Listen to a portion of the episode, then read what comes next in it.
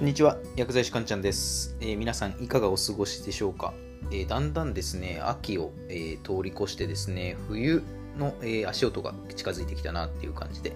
僕結構暑がりなんですけどね、やっぱ夜は寒いですね。もうさすがに半袖は無理だと思ってね、先日ね、えーとうとう寝巻きで衣替えっていうことで長袖にしましたが、まあそれでもね、静岡は結構ね、気候があったかいんですよね、他の県に比べて。僕前ね長野県の松本市っていうところに住んでたんですけどまあ寒いですよ長野県は。本当に寒い。でまあこっちのね静岡県はどんなに寒くてもですね朝そうですね気温低くても氷点下1度かまあ氷点下いかないかとかそれぐらいなんですけど長野県の時は本当すごかったですよ。何度だと思います？僕ね経験したので一番すごかったのが朝早朝ですね起きてマイナス15度ですよ。マイナス15度。もうねレベルが違いますよね。空気がもう寒いっていうよりかも痛い。痛いっていう感覚ですよね。で静岡人の人はねやっぱり寒い日はああ今日寒いねみたいなことを言うんですけど長野県だとねもう寒いとかいうそんなねことを言う元気すらないぐらい寒いんですよ。なので皆さんこうじっと耐えてねこう寒さをしのぐみたいな、まあ、そういった、まあ、県民性って言っていいのか分かんないんですけどね、まあ、長野県の、ね、方には悪いですけどもう長野は住みたくないなってね思った、えー時でしたねその時は。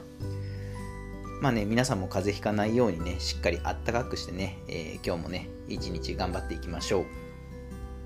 では今日のテーマなんですが、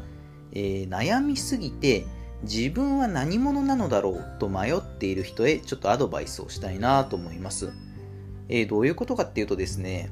先日僕はねライブ配信をしてたんですよ。でライブ配信をしてると、まあ、当然聞いてくださる方がいてですね。でそういった方とまあコミュニケーションを取りながらねラジオのライブ配信をしてたんですけれども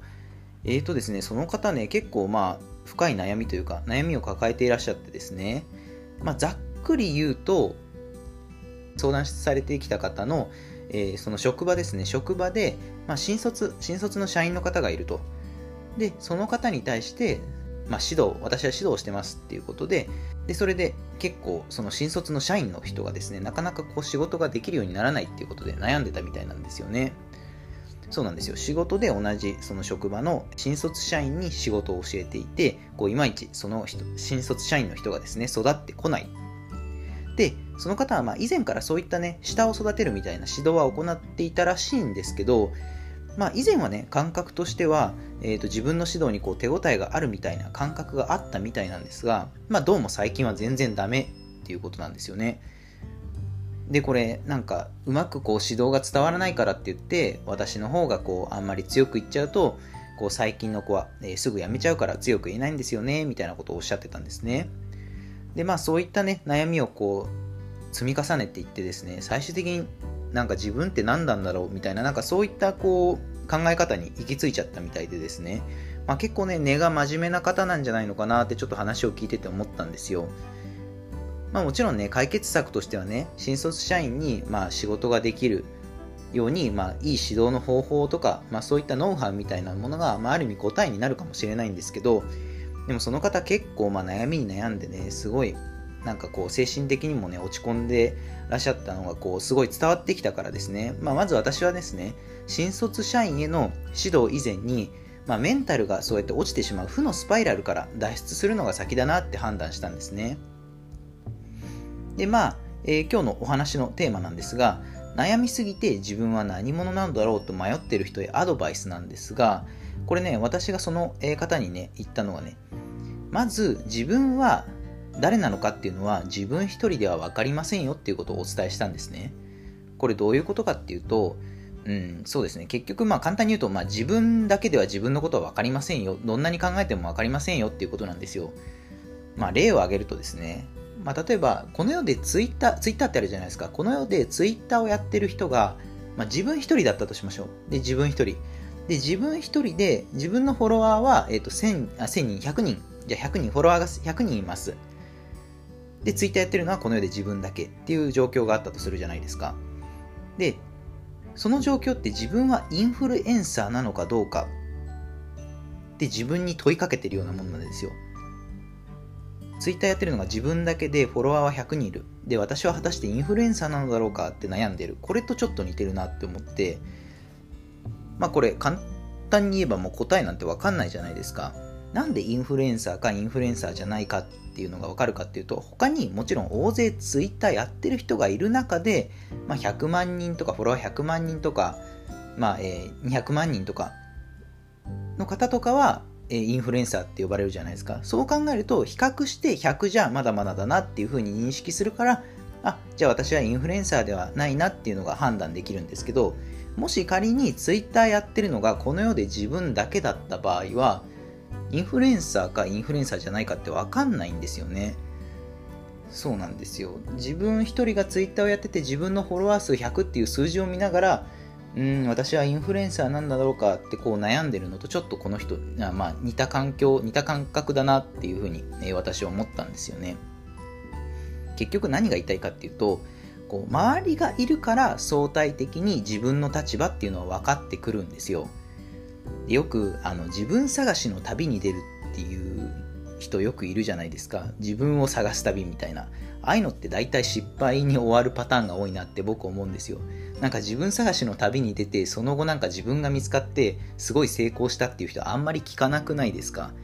まあこれって、まあ実際そのベクトルがですね、結局自分の方にしか向いてないんですよ。要は自分しか見えてない状態なので、要は相対的に、えー、自分っていうのはどういう人なんだろうっていうのがもう分からなくなっちゃってる状態なんですよね。なので、えー、この人にお伝えしたのはですね、この相談してきた人にお伝えしたのは、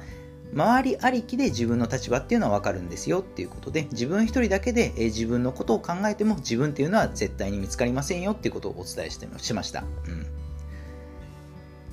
じゃあ、えー、とちょっと話変わってですね。まあ、アクションプランとして、まあ、その新卒のね、社員の子が、まあ、仕事をできるよ、なるよ、できるようになるにはどうすればいいかっていうことなんですが、まあ、僕がお伝えしたのはですね、新卒社員が仕事に対してどういった考えを持っているか、とことんその社員に吐き出させた方がいいですよっていうことをお伝えしました。まあ、要はですね、えー、そのね、新卒の社員の子がどういうふうに仕事に対して思いを寄せるかで、その方の上司の指導方針っていうのが変わってくるわけなんですよね。まあ、例えばですけど、まあ、その新卒社員の子が、将来一人でやりたいからこの職場で必要なスキルを身につけたい。っていうのであれば指導方針としてはまあスキル、まあ、技術を、え、しっかり身につけてほしいっていうのは指導スタイルになるわけじゃないですか。でも逆にいやそもそもこんな仕事したくないのに仕方なくこの職場に来たんですよねみたいな、まあ、いわゆるちょっとあんまりこう仕事に対して意識の高くない新卒社員だったらいきなりそうなってスキルはこうでこうでって言われても全然響かないわけなんですよね。なのでその新卒社員がまず仕事に対してどういったモチベーションで、取り組んでいるのかっていうのを、その新卒社員の子に話してもらわない限りは指導方針っていうのは決まりませんよねっていうようなお話をしました。でですねその新卒社員が仕事に対してどういった考えを持っているかとことん吐き出させるっていうのには僕はメリットは2つあると思ってるんですよ1つ目は新卒社員が何を考えているかがまあ分かるのでまあ、今言った通りで指導方針が明確になりますよね。で、2つ目がですね、新卒社員の気持ち、新卒社員自身の気持ちが整理されるっていうこともあると思うんですね。まあ、新卒社員で、まあ、当然ね、えー、社会人経験が浅いので仕事に対してどういった思いを持っているのかっていうのが自分の中でも整理されてないケースっていうのが僕はあると思うんですよ。なので、その上司が仕事への思いを、まあ、随時尋ねることで、その新卒社員の方に尋ねることで、えー、そのね、新卒社員の方は、えー、自分の思いを述べるっていうことになりますよね。私はこう思ってます。私は仕事に対してこう思ってますっていうふうに述べます。で、思いを述べることで、その新卒社員さんの考えが自分の中で日に日にまとまっていくんですよね。こう、思いを自分で言うことで。まあ、よくよく考えれば当たり前だと思うんですけど、何考えているのか自分でもよくわからない人に対して指導するって結構不毛な戦いだと僕は思うんですよ。うん、なのでまずその新卒社員自身の気持ちもどういったモチベーションなのかってその本人にある程度気持ちの整理をさせるっていうのも、まあ、必要なんじゃないかなっていうことで、えー、僕はアドバイスをしました。でまあ結果的にですねまああの相談された方はああじゃあそうやってみますっていうことでまあ少しねえ前向きにまた明日取り組んでみますということでお返事をいただいたのでね、まあ、その後どうだったかはね、ちょっと連絡は来てないんですけれども、うんまあ、うまくいったらいいなって、まあ、ちょっとすっきりされた感じは伺えたのでですね、うん、うまくね、部下の指導をされてるといいかなっていうふうに僕はね、思ったんですけどね。では最後、えー、まとめですね。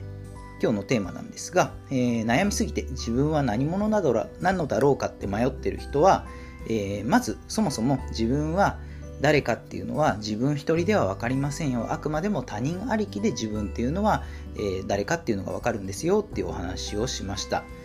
でまあね、えー、新卒社員に対して教えるときには、えー、まず新卒社員に新卒社員がどういった、え、仕事に対するモチベーションを持っているかっていうことを、え、その新卒社員に言ってもらうっていうことが、え、とても大事ですね。まあ、そうすることでね、えー、指導方針が変わってきたりとか、まあ、とは新卒社員自身の、え、気持ちも整理されるので、えー、一旦仕事に対してどういったモチベーションを持ってるかっていうのはね、上司っていうのは、え、毎日じゃなくてもいいですけど、定期的に、え、聞いてみるといいんじゃないのかなっていうのが、え、今日のまとめです。